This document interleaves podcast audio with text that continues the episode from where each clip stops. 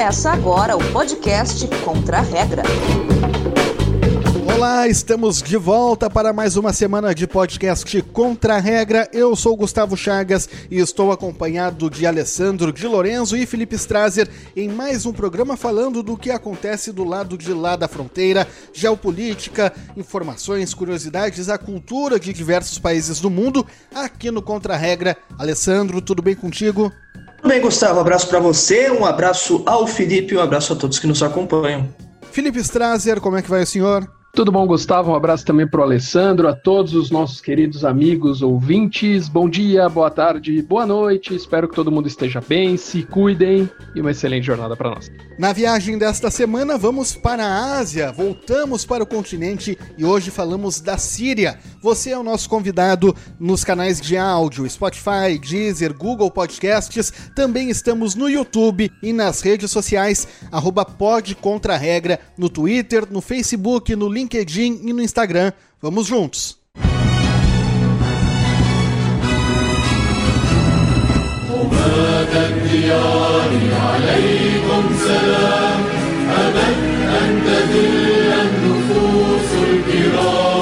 Nessa terceira temporada do Contra-Regra, vários países da Ásia já foram assunto. E nós vamos seguir no continente agora para falar sobre a Síria um país que enfrenta uma intensa guerra civil há quase uma década e que hoje é assunto do programa. Para isso, nós convidamos o professor de Segurança Internacional e de Geopolítica da Universidade Federal do Rio de Janeiro, Fernando Brancoli. Muito obrigado pela presença, professor.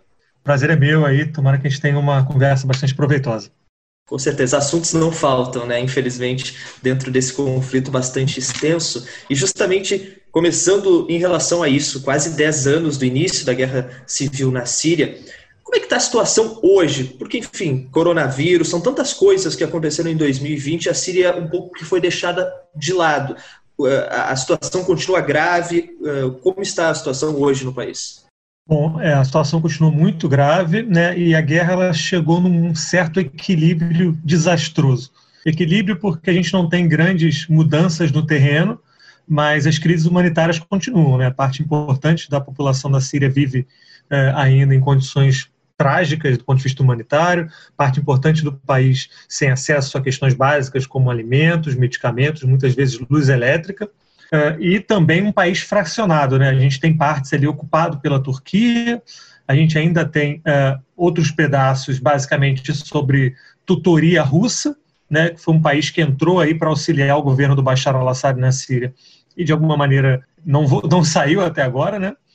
Uh, e temos, como acho que você bem coloca, o coronavírus chegou na Síria e, obviamente, não se tem aí muito controle sobre a epidemia e novos desafios, ou novos velhos desafios aparecendo. Né? O Estado Islâmico, que a gente tinha declarado vencido alguns anos atrás, começa a dar sinais de retorno, é, e, de certa forma, a falta de interesse internacional também facilita para que, por exemplo, práticas de violação de direitos humanos, assassinatos de civis, acabem aumentando, em parte porque né, as lentes do mundo foram para um outro lugar. Mas ainda é uma guerra em curso, ainda é uma crise humanitária uh, e o que acontece na Síria transborda para a região, né? tem um impacto regional muito forte.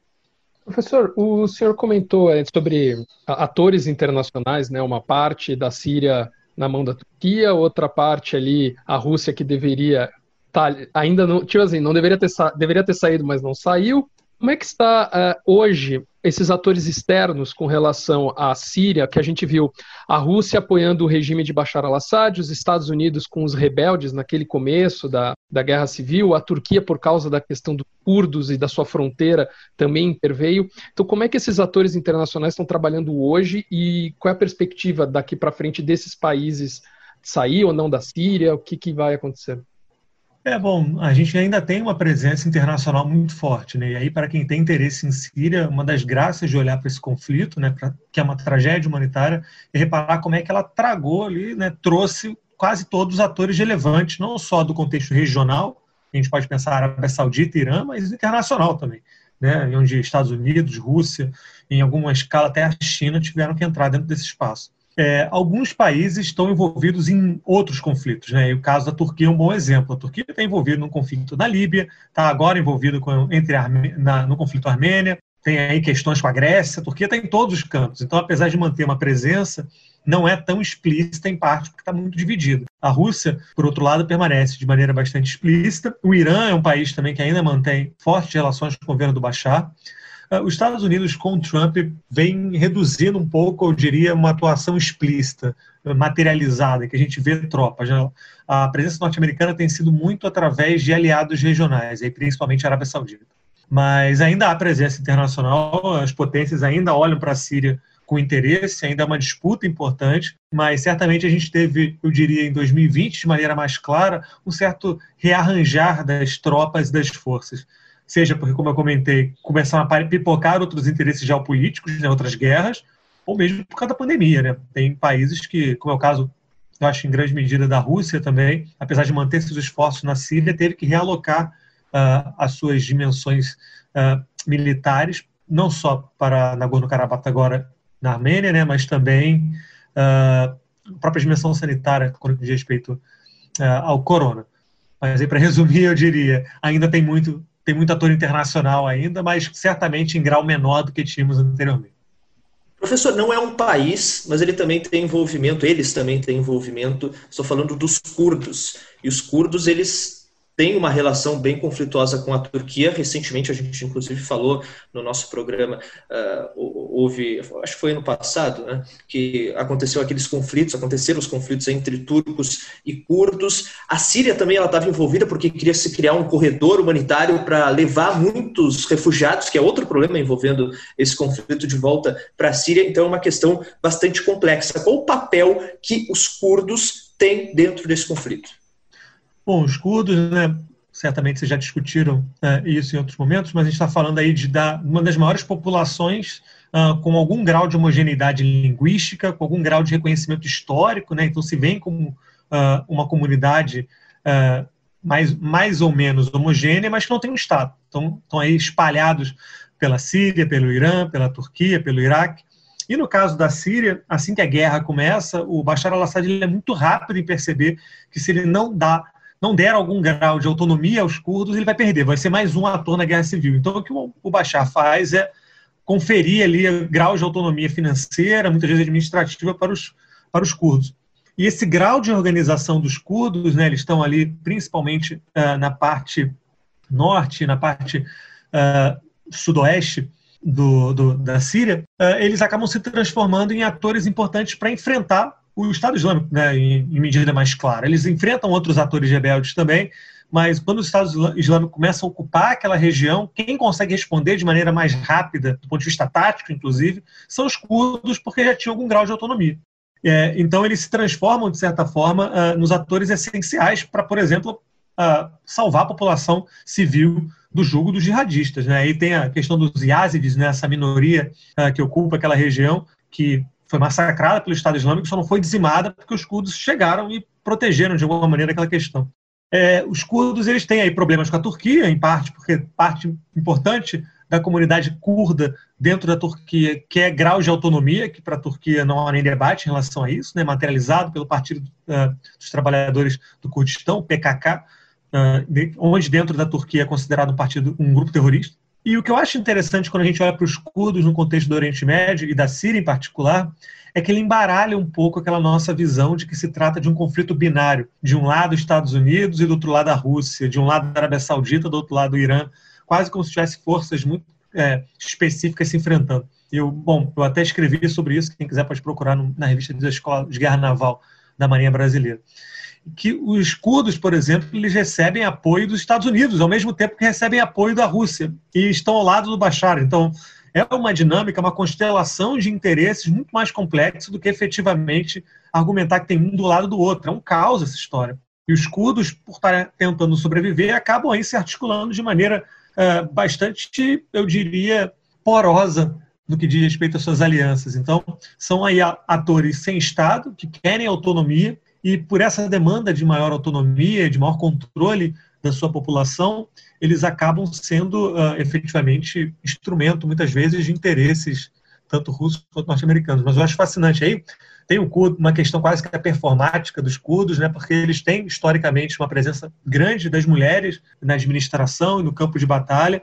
e acabou ficando famoso aí as mulheres curdas enfrentando o Estado Islâmico, né? E tem todo um debate que tem uma certa performance ocidentalizada, né, que é sempre uma mulher meio estereótipo ocidental que aparece nas capas de jornal, né? Falavam de Angelina Jolie do Oriente Médio, aquela coisa um pouco machista, mas eu acho que é interessante e os curdos foram muito espertos também em jogar com, com essa dimensão imagética, em parte para ganhar apoio é, e suporte internacional.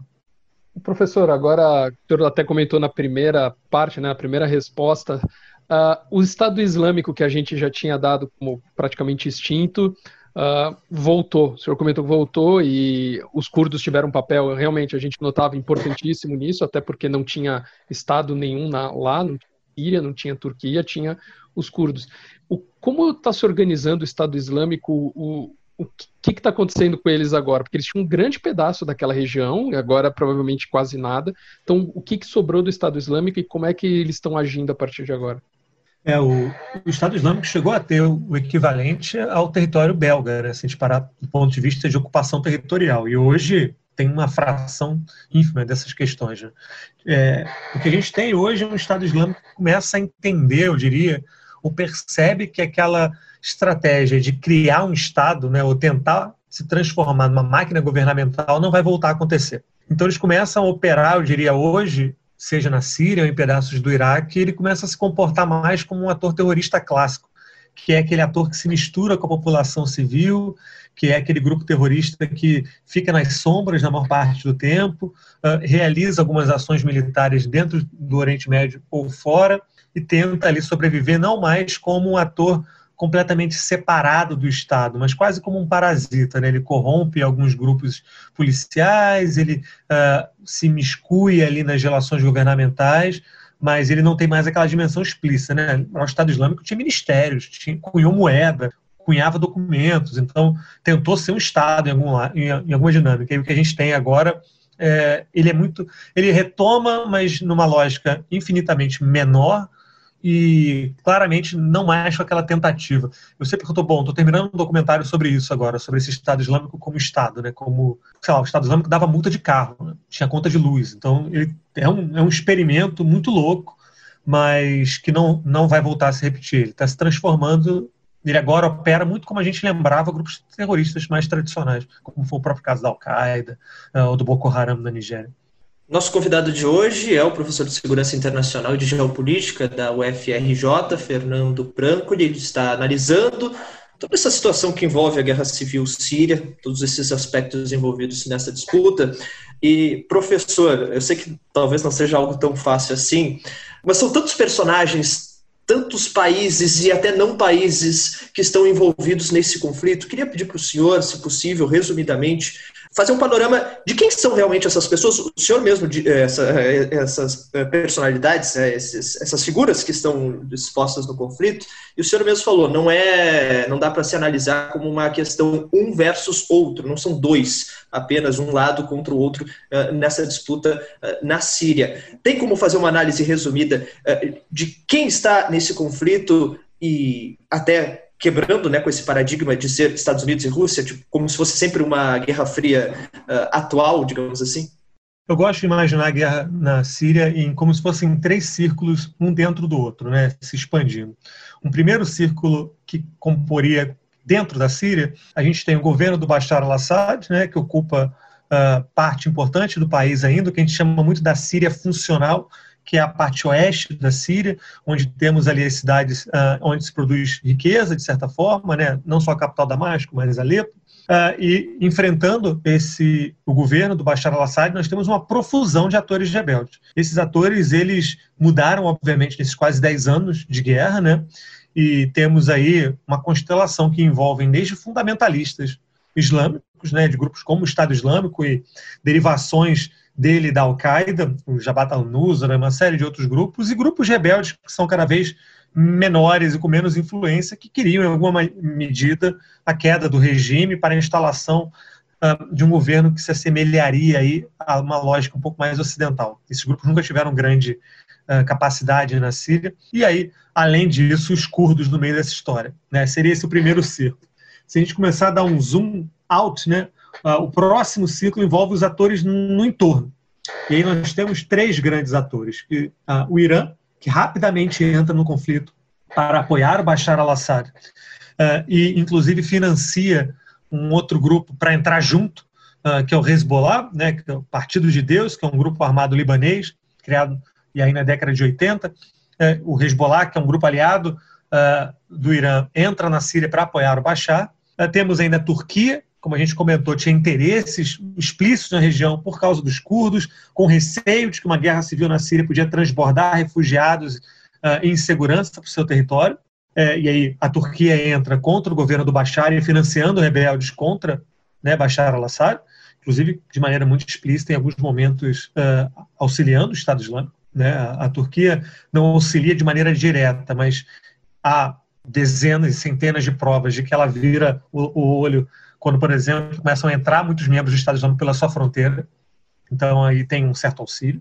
E a Arábia Saudita, né, que vê dentro da guerra civil da Síria um momento interessante para colocar lideranças mais interessantes para o seu lado no poder. Né, o Bashar al-Assad ele é um rival histórico da Arábia Saudita, do governo de Saúde. Então teremos esse segundo ponto.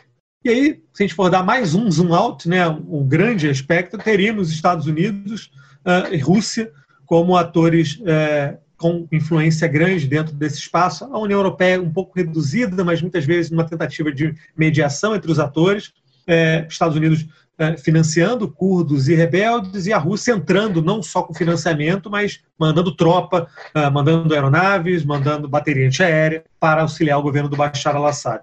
E o interessante a gente olhar esses círculos né, é que não são dois lados de disputa. Gosto de imaginar que são umas coisas correndo, são esses grupos se articulando e cada um se colocando, dependendo do momento, em um lado ou outro.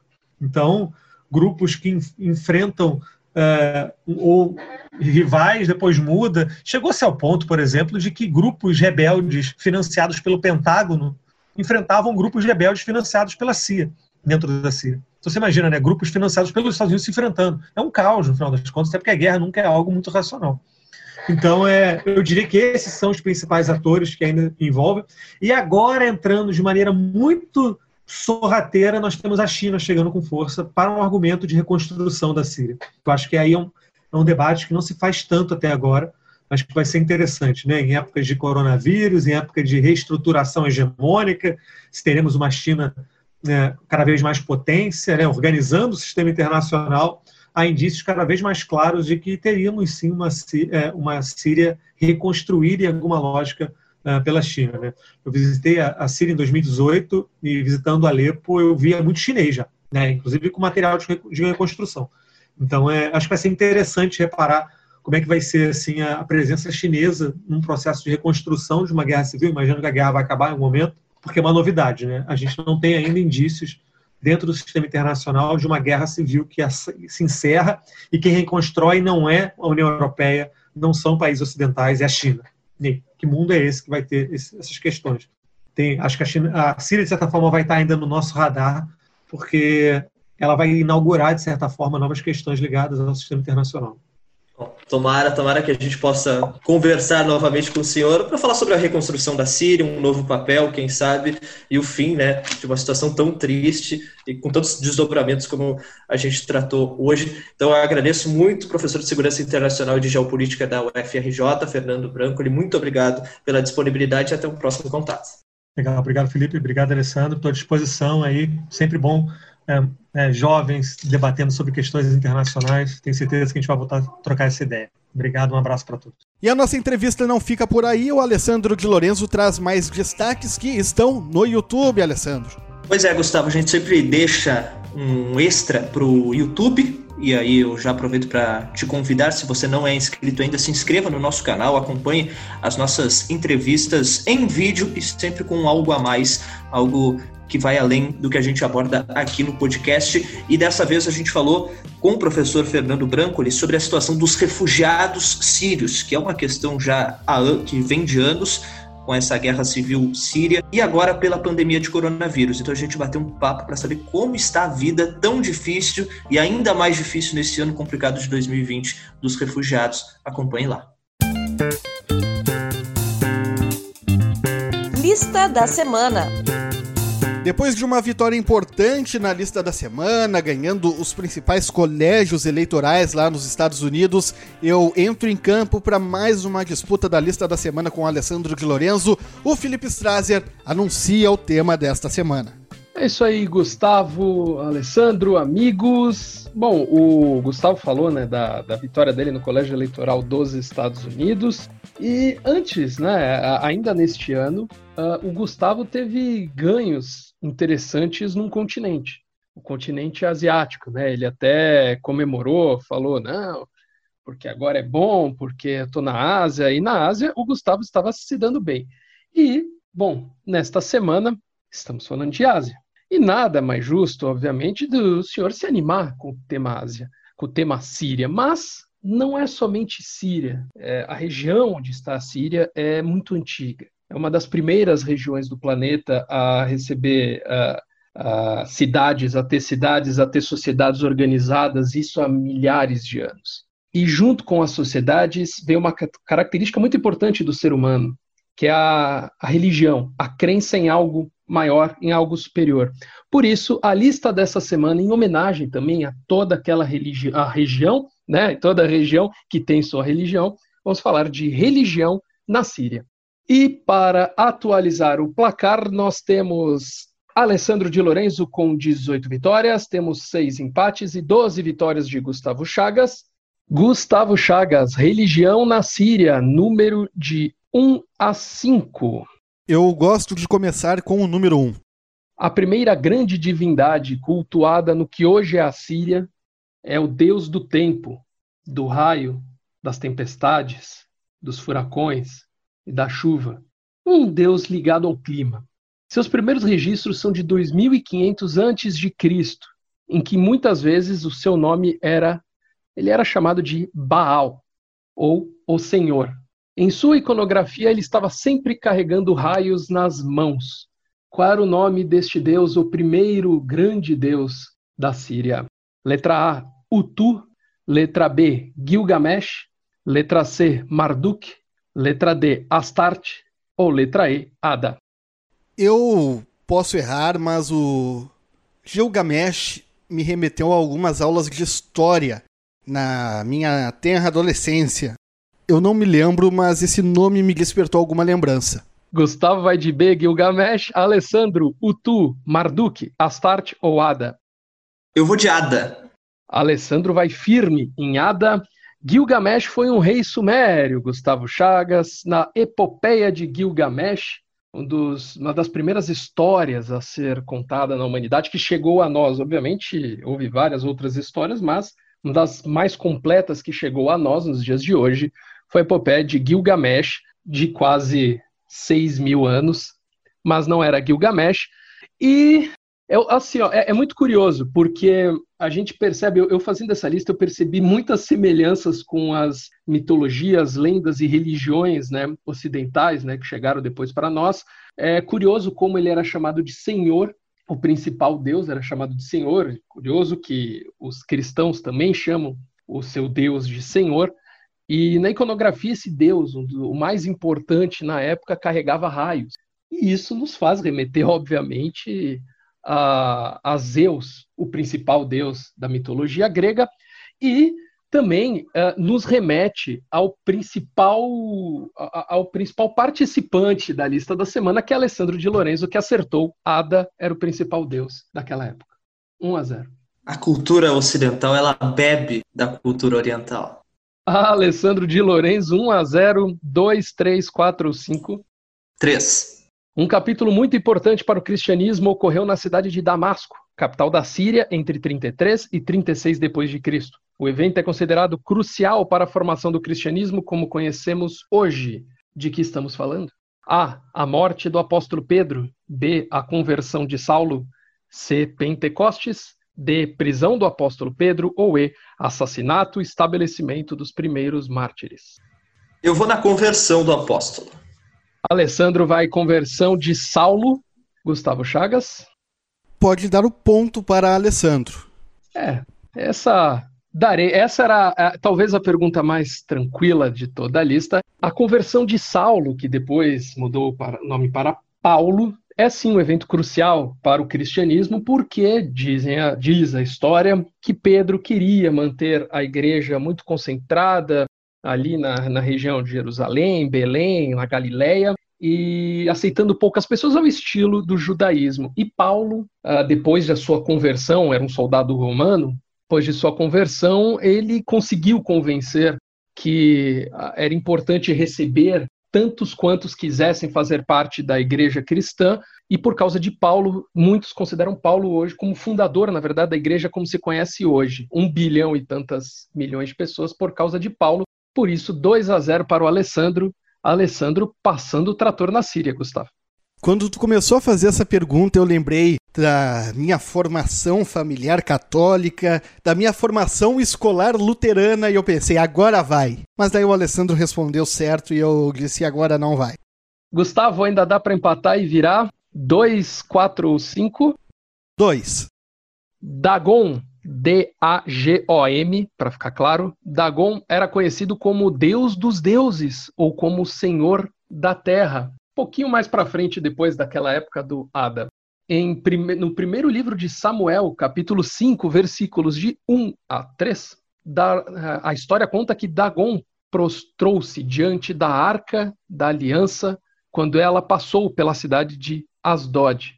E ele era o principal deus do panteão da primeira cidade síria, dessa primeira cidade, né, que nós falamos, a Síria é uma das locais eh, mais tempo habitados na história. Então, qual é essa primeira cidade síria que tinha com Dagon o seu principal deus? Letra A, Ebla. Letra B, Yamhad.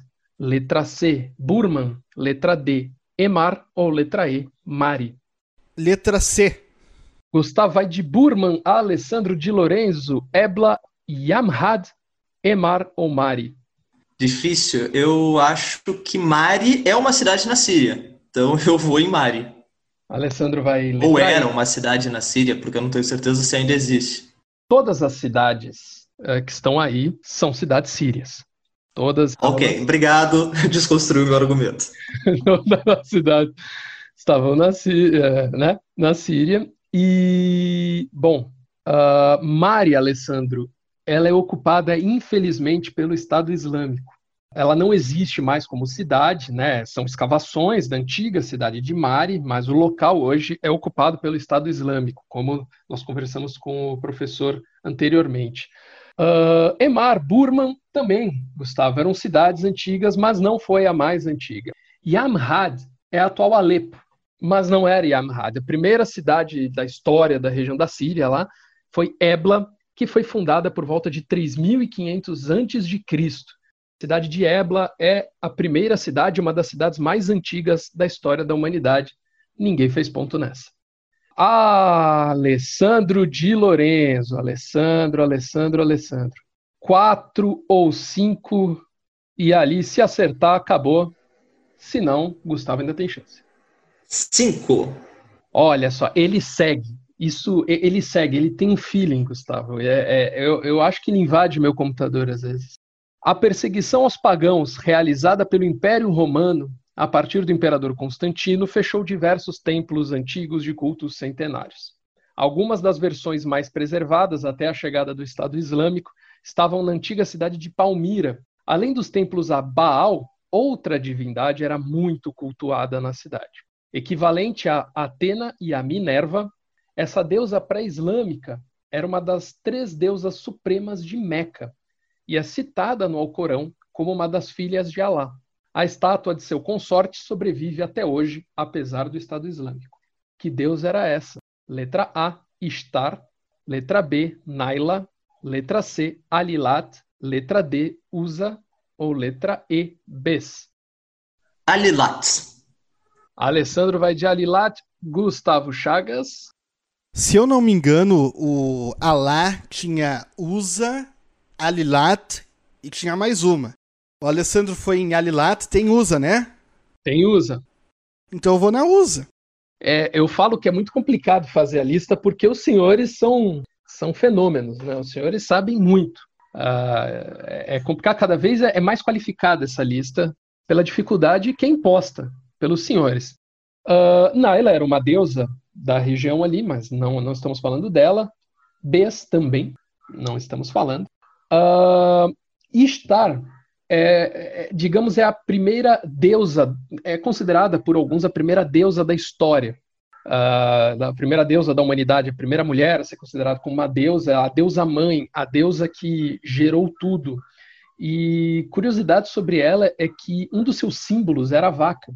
Ah, porque a vaca né, dá vida, a vaca alimenta né, os seus filhos, e o seu local sagrado era um estábulo. E muito curiosamente, alguns milênios depois, o principal nome de uma religião ocidental nasceu justamente num estábulo. Mas não estamos falando de estar também. Estamos falando deste fenômeno chamado Alessandro de Lorenzo Alilat, a filha de Alá, a principal deusa de uma das principais deusas de Palmira, 3 a 0, não perde mais. Quando coloca o Império Romano no meio, fica difícil, né? Mas foi chute ou foi planejado? Eu quero saber isso. Conheço a história da invasão a, a Palmira, enfim, de tudo isso, o ataque aos símbolos religiosos locais, mas eu estava justamente entre essas duas, Alilat e Usa. É, mas não tem, não tem como parar o imparável Alessandro de Lorenzo. É um fenômeno impressionante. Gustavo Chagas está 3 a 0 para Alessandro, dá para dá não perder de zero, Gustavo. Vamos com a pergunta 4 e se eu não me engano, o número 4 é o número que mais fica para o final. Ah, tem essa estatística também? Hein? É, é, assim, ó, eu não tenho oficialmente, mas geralmente quando eu estou editando para fazer o programa para o YouTube, o número 4 sempre fica para o fim, assim. É, é muito curiosidade. Os senhores têm alguma coisa com o número 4? Eu vou fazer, vou levantar essa estatística. Bom, Gustavo, número 4, não falamos dessa religião, falamos agora brevemente, mas agora sim. A grande mesquita de Damasco é um dos maiores e mais antigos templos islâmicos do mundo. Sua construção é datada do ano de 636 depois de Cristo. Por sua idade e localização, essa mesquita é recheada de história política e religiosa. Qual dos fatos ou itens ou coisas a seguir não está ou não faz parte ou não tem nada a ver com a mesquita dos Omíadas? Ela também é chamada de mesquita dos Omíadas, a grande mesquita de Damasco. O que não tem a ver com essa mesquita? Letra A, a cabeça de São João Batista, Letra B, local da primeira visita de um papa a uma mesquita. Letra C, o mausoléu do sultão Saladino. Letra D, o local que Maomé pregou na Síria. Ou letra E, um minarete dedicado a Jesus. A primeira alternativa foi surpreendente, a cabeça de São João Batista. Naquela coisa da lógica ou da antilógica, eu acho que essa aí é o pega-ratão da pergunta e deve ter a cabeça de São João Batista por lá. Se tem João Batista, deve ter Jesus também. E deve ter um Papa. Né? As relações ecumênicas entre islâmicos e cristãos. Sobrou o mausoléu e. O local que Maomé pregou na Síria. E o local. Olha aí, ó, Maomé. Seria a mais lógica. Porque é uma mesquita. Eu vou na antilógica porque tudo converge para esse sentido. O Maomé não pregou na mesquita de Damasco. Gustavo Chagas vai de D. Maomé não pregou na, na mesquita de, da Síria, né? Ele, então não é o local, segundo Gustavo, que Maomé pregou na Síria. Alessandro de Lorenzo, a cabeça de São João Batista, o local da primeira visita de um papa a uma mesquita, o mausoléu do sultão Saladino ou um minarete dedicado a Jesus. Estou bastante em dúvida. Bastante dúvida. Eu acho que todas as que sobraram são muito possíveis. Até porque aquela é uma região considerada santa para as três religiões, né? A Síria? É. E, e, a Síria é muito nova como país. E muito instável como país. Então. Isso sim. então, na verdade, ali é um, é um apanhado de etnias, de religiões, de povos. Tudo é possível naquela região. Então eu vou. Qual que é a D? Letra D de dado? A que o Gustavo escolheu, o local em que Maomé pregou na Síria. Ah, então a, a... qual que é a C? Mausoléu do Sultão Saladino. Não, essa eu acho que é. Então é aí. O minarete Vai, dedicado uma, a Jesus. ainda. Ah, não, mas eu tava esperando, eu tava querendo essa do minarete, mas eu esqueci a palavra. É essa que eu vou. Minarete dedicado a Jesus. Vamos lá, a grande mesquita de Damasco foi construída em cima de uma igreja dedicada a São João Batista, justamente porque diz a lenda que a cabeça de São João Batista está lá, né, estava naquela igreja e continua estando até hoje. São João Batista é um dos profetas também da religião islâmica. Ele permanece, né, cabeça dele permanece nessa na grande mesquita de Damasco, então a letra A não é. Eu acho que se eu tivesse citado antes essa informação, mas que não não não muda nada para a resposta, eu acho que o Alessandro se animaria mais. Antes da igreja de São João Batista era um templo de Júpiter, né? Construíram a igreja em cima do templo de Júpiter e a grande mesquita foi construída em cima da igreja. Dado o que o Gustavo falou, realmente foi o local da primeira visita de um papa a uma mesquita. João Paulo II visitou a Síria e visitou a grande mesquita de Damasco. O sultão Saladino, aquele que reconquistou Israel, Israel perdão, que reconquistou Jerusalém dos cristãos no século XII, nas Cruzadas, sim, o mausoléu dele está na grande mesquita de Damasco. Ficamos entre o minarete e o local que Maomé pregou na Síria. Jesus é um dos profetas do islamismo, é o Isa, e por causa de ser um profeta, ele sim tem um minarete. Maomé não pregou na Síria, apesar de sua família ter sido recebida no local da grande mesquita depois de fugir da Arábia Saudita, mas o profeta não. O profeta ficou na Arábia Saudita. 3 a 1 Ponto para o Gustavo. O gol de honra, com uma elaboração intelectual muito grande, o Alessandro que me critica por chutar, nessa ele chutou bastante, mas a elaboração veio na minha resposta. Eu fico contente, a derrota não foi ruim, a gente está focado na temporada como um todo, um tropeço natural dentro das circunstâncias. Parabéns, Alessandro, parabéns. Eu, por outro lado, eu vejo como uma vitória avassaladora, mas tudo, cada um interpreta do seu jeito. Não, não, não, não. Pera aí, não teve um 4 a 0 recentemente? porque houve um 4 a 0 e foi avassalador, não quer dizer que o 3 a 1 também não possa ser. Não, 3 a 1 não é goleada, o 4 a 0 é goleada. Muitas vezes até 1 a 0 pode ser avassalador. Não, não, não, não. Eu estou rindo aqui é, porque eu acabei de ver as mensagens. A gente troca mensagem no grupo do WhatsApp e eu não tinha visto, até porque tenho que ler né, a, a o, o, texto ali, né, o roteiro para a lista, e é muito engraçado. O Gustavo coloca até impressionante. Todas as cidades são sírias, mas, ponto para o Alessandro. Eu já senti o resultado, lá veio o hat-trick. e aí vem dizer que não é, entendeu? Olha. Ele, uh... ele, durante toda a elaboração e o andamento da lista, comprovou que foi uma vitória avassaladora. Eu acredito que todas as vitórias que os senhores têm são avassaladoras, porque é uma coisa. É, demoro às vezes horas para escrever essa lista e pensando, não, vou fazer desse jeito, vou fazer daquele jeito, e os senhores derrubam as muralhas de Jericó, são impressionantes. Vamos atualizar o placar. 19 para o Alessandro, 6 empates, 12 vitórias para o Gustavo. Com isso, me despeço, senhores, dessa lista. Obrigado mesmo por me ajudar aqui, por responder. Os senhores são fenomenais. Olha aí, começou a sessão dos abraços, mas o nosso abraço principal é você, é a você que nos acompanha, amigo ouvinte, amigo telespectador. Agora estamos também no YouTube. E o contra-regra que já servia para as aulas de história e geografia também serve para a sua catequese. Você que planeja investir aí, pense bem no contra-regra. Felipe Strasser, muito obrigado. Até a semana que vem. Um abraço, Gustavo. Pode servir para sua catequese, para suas aulas de religião, filosofia ocidental e oriental. Estamos aí para servi-los. Um abraço também para o Alessandro, um abraço, Gustavo, Alessandro, a todos os nossos ouvintes. Continuem se cuidando, essa pandemia ainda não acabou. Vai vir vacina. Espero que todo mundo esteja bem. Um beijo no coração de todos. Valeu, Felipe Strazer, o homem da lista, e Alessandro de Lourenço, o homem que ganha a lista. Até a semana que vem. Até a semana que vem. Um abraço a todos. Eu acho que o Felipe e a entrevista do professor, claro, programa em geral mostra como a Síria é importante, né? É, religiosamente, culturalmente, historicamente, e aí dá uma tristeza ainda maior saber da situação, tudo que o professor nos falou sobre a guerra civil, sobre o andamento, são 10 anos de um conflito tristíssimo e que infelizmente não tem pelo menos uma esperança. A gente olha para ele e não vê esperança de que termine tão cedo.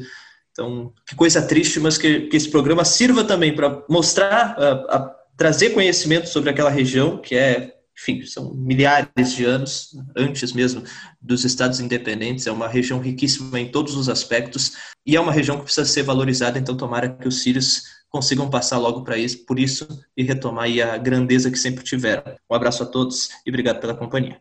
E só para complementar até o que o Alessandro falou, né? 10 anos e assim como as guerras no Iraque, as guerras do Golfo, uh, destruíram boa parte do patrimônio histórico da região, a região da Babilônia, da Mesopotâmia, uh, o patrimônio histórico na Síria também corre perigo e, e, não volta mais, né? Eu trabalhando, né, para essa lista, fazendo a produção, vi, vi muita coisa é, destruída pelo Estado Islâmico que o governo sírio e entidades internacionais uh, estão tentando reconstruir e até que a própria Guerra Civil Damasco, uma das cidades mais importantes da história, assim, uma das mais antigas, dizem até que é a capital há mais tempo habitada na história e muito da história de Damasco, da história da Síria, da história da humanidade se perdeu. Então, uh, que nem o Alessandro falou, essa é uma, é uma região importantíssima para a humanidade, como todas, né? Vamos dizer assim, mas é importantíssima para a construção da civilização, de, do ser humano como civilização, como homem civilizado em cidades, urbano. Então, a, a cada dia que essa guerra dura, além das mortes, além de toda a tristeza, morre um pedaço da história da humanidade e isso não volta também, nunca mais. Então, é muito tenso o que acontece na região, por isso assim, a gente brinca e tudo porque é bom lembrar disso, é bom lembrar, bom lembrar que o mundo tem essas histórias maravilhosas que tudo tem conectado, né? Então, é demais isso. Importante, importante lembrança do Alessandro, do Felipe e no nosso lema de ir contra a regra, a gente também sente essa responsabilidade, né? De lembrar a história, de reforçar a cultura e de olhar com outros olhos a situação de diversos países do mundo. A gente pelo menos tenta aí seguir nessa missão, com o seu auxílio, com a sua companhia nas redes sociais, arroba no Twitter, Facebook, LinkedIn Instagram, nos canais de áudio, Spotify, Deezer, Google Podcasts e também no YouTube. Você nos assiste e confere conteúdos exclusivos por lá. Nosso, mais uma vez, muito obrigado, um grande abraço e até a semana que vem. Tchau, tchau.